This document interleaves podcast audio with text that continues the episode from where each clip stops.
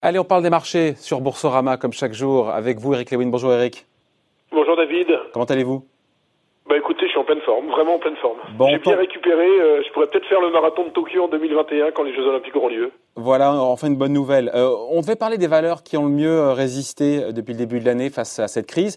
Mais voilà, on est en direct. Hein. Juste avant, on était avec Ludovic Subran. Toute la partie marché dont on devait parler avec lui, on n'a pas pu la faire pour des questions de connexion. Bref, ça vous dérange pas qu'on parle un peu des marchés?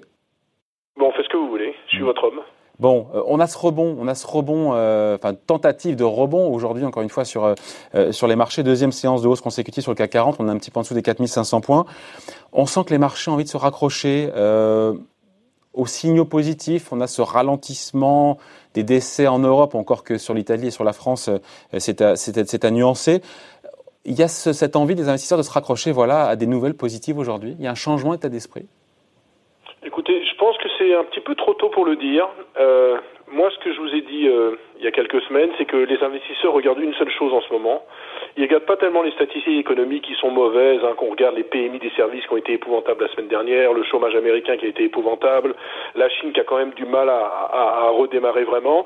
Ils regardent simplement tout ce qui concerne le pic de l'épidémie. C'est-à-dire que c'est un, un, peu paradoxal, mais en fait, euh, si vous voulez acheter des actions, vous regardez tous les jours, euh, tous les soirs Jérôme Salomon, vous regardez à 18h les chiffres de l'Italie, à midi les chiffres de l'Espagne, et en fait, après, vous faites votre petit marché. C'est-à-dire que grosso modo, on ne regarde en ce moment que le pic de l'épidémie et que le fait de savoir si oui ou non si oui ou non on va en sortir de cette pandémie. Après, il y aura bien sûr d'autres problèmes, d'autres soucis, le déconfinement, comment on fait, etc., etc. Mais j'ai l'impression que c'est ce qui guide euh, les marchés avec des investisseurs qui se disent que le plus dur a peut-être été fait. Euh, maintenant, moi, mon feeling quand même, c'est que tant qu'il n'y aura pas des signes beaucoup plus importants vraiment de, de, de, chute de la pandémie, j'ai du mal à voir les marchés actions. On n'y est pas euh, encore. Euh, aux États-Unis, on n'y est pas du tout. La semaine la plus terrible à venir, nous a dit le président Trump, depuis Pearl Harbor et le 11 septembre. Et en Europe, on semblerait lentement, mais sûrement peut-être dans certains pays, se rapprocher du pic. Oui, alors en, en Europe, on est, pro, on est proche du pic. Euh, Maintenant, euh, je vous dis encore une fois, moi, moi, mon feeling, si vous voulez un feeling, je pense qu'on peut aller aller revoir les 4500, 4600 points, on y est presque, et, et on risque d'être, si vous voulez, dans une dans une euh, période où on va être en en termes de volatilité entre disons 4000 euh, et 4006. Donc on va faire des des moins 6, moins 7 si on a des mauvaises nouvelles, des plus 6, plus 7 si on a des bonnes nouvelles. Je vois pas vraiment de super forte reprise haussière à moins que vraiment euh, le pic de la pandémie diminue parce que on voit tous les jours des entreprises qui publient des mauvais résultats, qui disent que finalement il n'y a pas de prévision. Et puis je vais vous dire, la grande problématique pour moi en ce moment, c'est qu'on est dans l'inconnu la plus complète et la plus totale. C'est-à-dire que on voit des chiffres sortir tous les jours. Alors est-ce que le PIB va baisser de 4%, de 5%, de 6% Pour l'instant, on n'en sait rien. On ne sait même pas euh, comment va. va si, on sait ce que l'INSEE nous dit. Et Eric, Eric l'INSEE nous dit 3 points de moins de PIB par mois de confinement. Euh, c'est assez clair quand même. Hein euh, D'accord. Et aux États-Unis? Ah, Je parle pour la France. Oui, pour la France, d'accord. Pour la France, d'accord. On sait qu'on va perdre 6 points, de, 6 points de PIB ah. avec deux mois de confinement. Mais aux États-Unis, comment ça va se passer? Combien de temps ça va durer?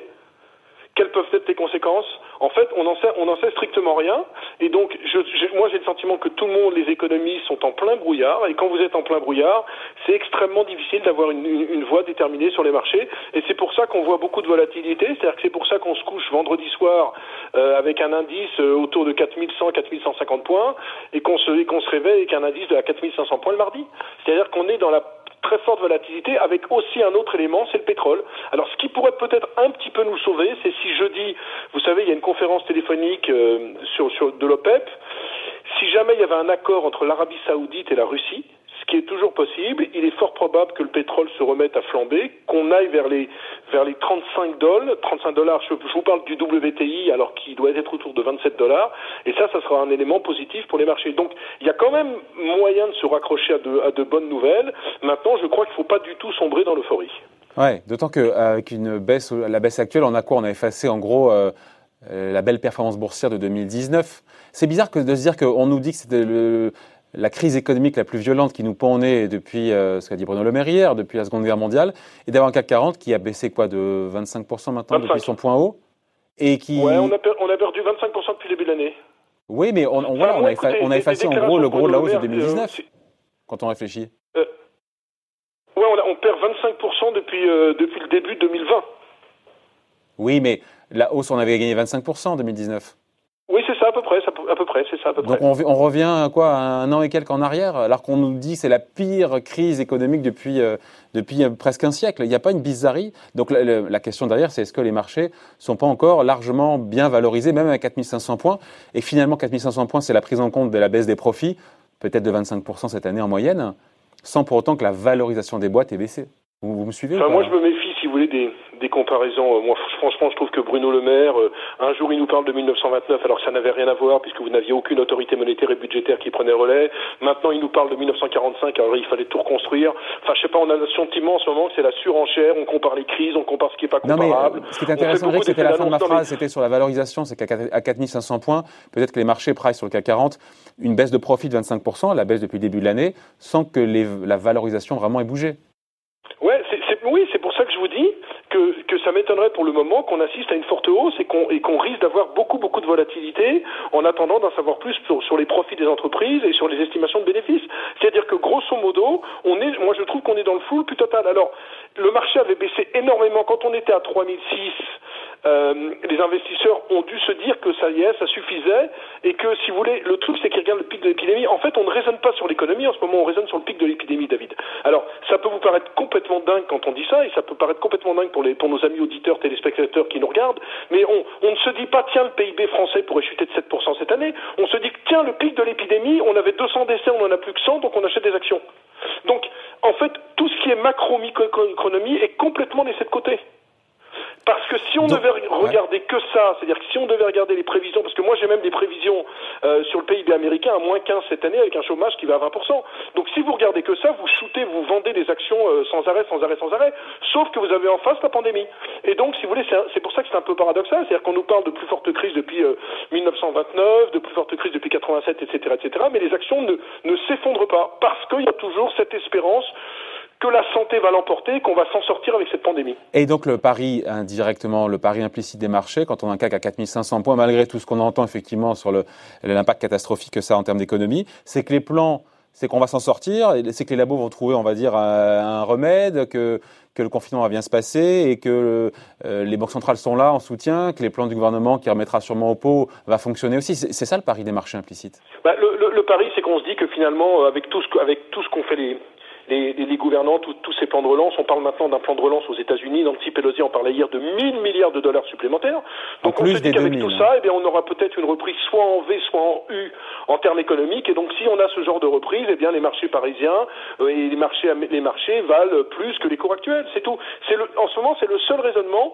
C'est on sort de la pandémie, disons assez rapidement, on sort du confinement et au second semestre, on, on se tape un, un semestre de forte reprise. Et donc c'est ce que jouent les pour l'instant les investisseurs. Alors c'est un, pari hasardeux. Euh, pardon, Eric, c'est un pari ça. Hein ah mais c'est un pari complètement hasardeux.